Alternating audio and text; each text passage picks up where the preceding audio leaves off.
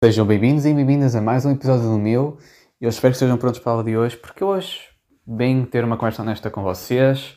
Esta semana vai ser assim uma semana muito emocional para mim, por isso eu decidi gravar um, um episódio para falarmos sobre emoções e como é que as emoções podem influenciar-nos de tal forma. Nós somos seres muito emotivos, mais do que seres racionais. E atualmente estamos a passar por alturas muito delicadas, não é? Nós temos que mudar completamente o nosso estilo de vida, tivemos que mudar hum, a maneira como nos relacionávamos devido ao Covid. Estamos agora a viver crises, futuramente provavelmente crises económicas e, segundo o que as pessoas têm falado dos especialistas, provavelmente vamos ter a maior crise social desde há alguns anos. Provavelmente vamos ter uma crise social e é por isso que eu hoje quero passar uma mensagem de olharmos para as nossas emoções com calma e para as nossas relações. Ultimamente tenho-me apercebido da importância que são as relações humanas, porque o maior tesouro que nós temos na nossa vida não são as coisas que compramos ou se temos coisas incríveis que são mostradas no, nos filmes. O que temos de incrível na nossa vida é a qualidade dos nossos relacionamentos. A qualidade dos nossos relacionamentos e a inteligência emocional que desenvolvemos ao longo da nossa vida é que nos vai ajudar a, faz, a fazer o que nós queremos e a, e a sermos felizes. Existem pessoas que têm tudo e mais alguma coisa a nível de matéria, mas que são infelizes, da mesma maneira que há pessoas que não têm nada de matéria e são felizes. Porque a felicidade muitas das vezes é uma questão de mindset. E atenção, não estou a dizer que o dinheiro não é, não é sinal de felicidade. O dinheiro não, o dinheiro não é sinal de felicidade, mas pode nos proporcionar experiências que trazem essa felicidade. É completamente diferente. Eu não associo o dinheiro à felicidade, mas associo o dinheiro sim às experiências que podemos ter que nos podem proporcionar essa felicidade.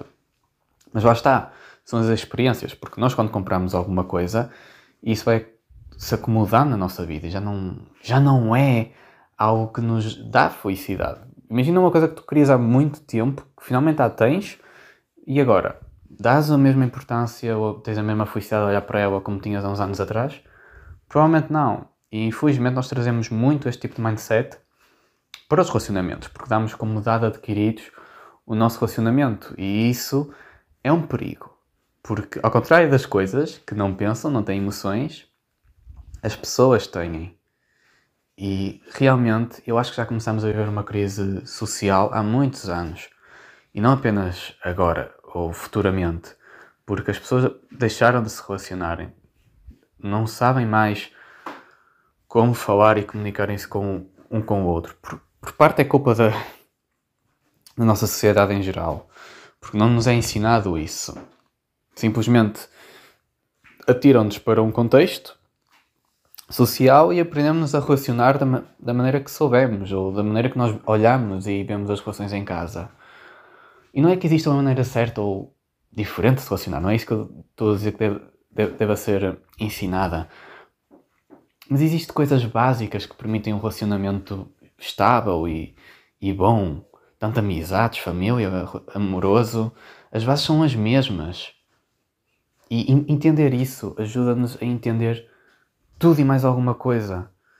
Coisas pequenas como simplesmente dizer um obrigado, por favor, sorrir, falar com o outro sem receio de ser rejeitado, de ser olhado de cima a baixo.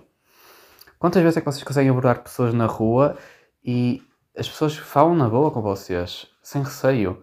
Normalmente nós abordamos uma pessoa na rua e isso é, é constrangedor, é estranho. A pessoa fica a olhar para nós tipo, o que é que este quer? Vai pedir dinheiro? E depois aqui entra a parte emotiva, não é? Que nós não sabemos lidar com as nossas emoções. Temos muito medo de ser rejeitados. Temos muito medo de conversar sobre o que sentimos, de ser vulneráveis. Porque lá está, o outro lado, tal como nós, pensa, muda. E nós temos receio disso. Nós não temos uma fórmula mágica para o que o outro pensa e sente sobre nós e isso assusta-nos. É um receio enorme. nós temos mesmo muito medo. E por isso é que também não nos arriscamos. E ao não nos arriscarmos, também não aprendermos. E eu contra mim estou a falar agora. Por isso é que é importante ao longo do nosso, da nossa vida desenvolvermos competências emocionais e interpessoais, de falar com as pessoas, como nos comunicar, como entendermos a nós e ao mesmo tempo entender o outro. Isto não são balelas, malta. Nós podemos estudar muita coisa e sermos ótimos profissionais, mas se a nossa vida pessoal tiver uma merda, nós vamos ser infelizes. E depois vamos sobrecarregar a nossa vida profissional e vamos apenas dedicar ao trabalho para preencher um vazio. E quando preenchemos vazios com outras coisas, é a pior coisa que podemos fazer. Porque esse vazio está lá. Apenas o estamos a preencher. Não estamos a resolver esse, esse problema. E é importante resolvermos esse problema. Caso contrário, vai ser tarde, pode ser tarde demais para nós. Porque nunca, eu não acredito que seja realmente tarde demais, mas vai ser mais difícil resolvermos isso. Vai ser muito mais complicado, vamos nos magoar mais ou vamos ter mais resistência para a mudança. Por isso, quanto mais cedo começarmos, melhor. E se estás a ouvir este áudio, é realmente o que eu te convido a fazer. Começa agora a estudar a inteligência emocional, como te podes relacionar com, com os outros, não é? Porque tu precisas disso. Não é uma questão de querer ou não querer, é uma questão de precisar. Da mesma maneira que nós precisamos de água, de comida, de sexo, de dormir, também precisamos das relações humanas, precisamos nos relacionar uns com os outros. E é um ato de amor realmente desenvolvermos-nos e criarmos relações afetuosas. E era esta mensagem que eu te queria passar no episódio de hoje e espero que estejas bem da suado, espero que tenhas um ótimo fim de semana e um grande abraço e um grande beijinho e vemo-nos no próximo episódio do meu.